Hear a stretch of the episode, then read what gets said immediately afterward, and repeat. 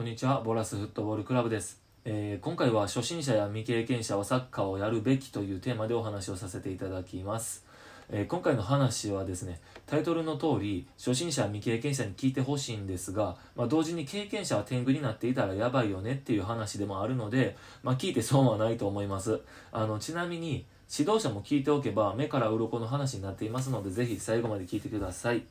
えー早速なんですけれども初心者や未経験者と聞くとね出遅れた感があって、まあ、どの業界どの世界でも一歩進みづらくなりますよねで当然サッカーなんかでも小さい頃からずっとやっている人っていうのは多くてですね後から入ったらこう輪の中に入りづらくなったりしますでただね僕の経験上あの優れた指導指導者さえいればまあ、初心者や未経験者の方が一気にこう伸びてそのまま経験者をこう超えていくっていうことが多いんですね。で実際に、まあ、中学生年代からサッカーを始めてロシア代表で活躍したザボエフ選手なんかもいますし、まあ、いい指導者さえれ出会えればとさえ出会えれば、まあ、始めるのに早いとか遅いとかはないんですね。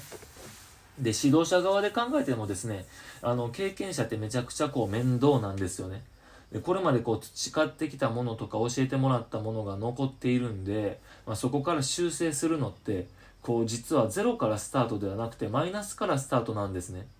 まあ、絵で言うとあの絵画絵画で言うとね、えーまあまあ出来上がったものを一旦こう消しゴムで消してですねそこからこう描いていく感じです。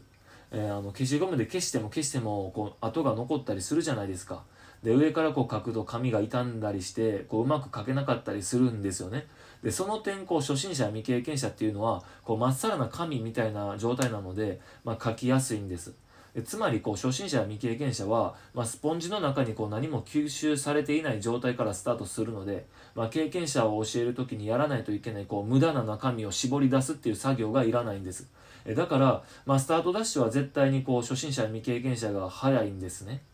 でこうよく経験者はもともとのこう基礎があるから初心者未経験者よりも一歩リードしてるみたいにこう言われることがあるんですが、まあ、僕は全然そうは思っていなくてですねそもそもこういいところまで行っていない選手っていうのは、まあ、基礎すら間違っていることが多くてそこからこう直していかないといけないんでねマイナスからスタートなんですよ。でトラップのやり方パスの蹴り方、えードリブルのボールの持ち方えー、全てこう基礎がないままにこう土台がないままにね積んじゃってるんでもう上がこうグラグラなんです。えだからこう一旦築き上げてきたものをこう崩してですね作り直さないと伸びないんですね。でここでまた一つこう壁があってまあこれまである程度の高さまで積んできたこう実績みたいなものが邪魔をしてですねプライドみたいなのが邪魔をして、まあ、崩すのにこうためらいがあって結局このグラグラの高さの実績を残したまま成長を諦めちゃう。えサッカーをやめちゃうっていう人多いんですね。でも初心者は、えーもう何もないところからスタートだからこう絶対伸びます。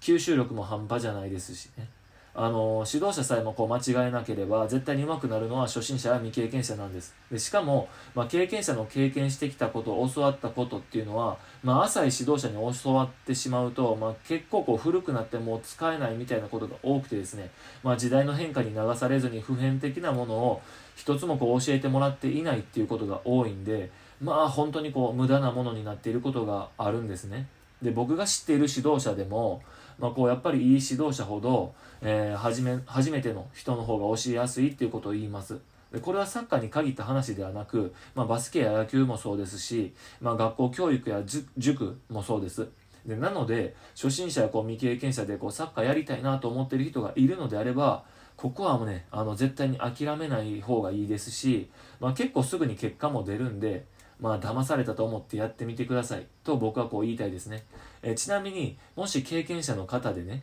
今からこうもう一度サッカーしたいなと思っている人がいるのであれば、まあ、これまでの経験は邪魔になるだけなのではっきり言ってそんなハリボテみたいな実績は捨ててですねゼロからスタートを切る努力をした方がいいよというまあこう戒めのアドバイスをさせていただきます。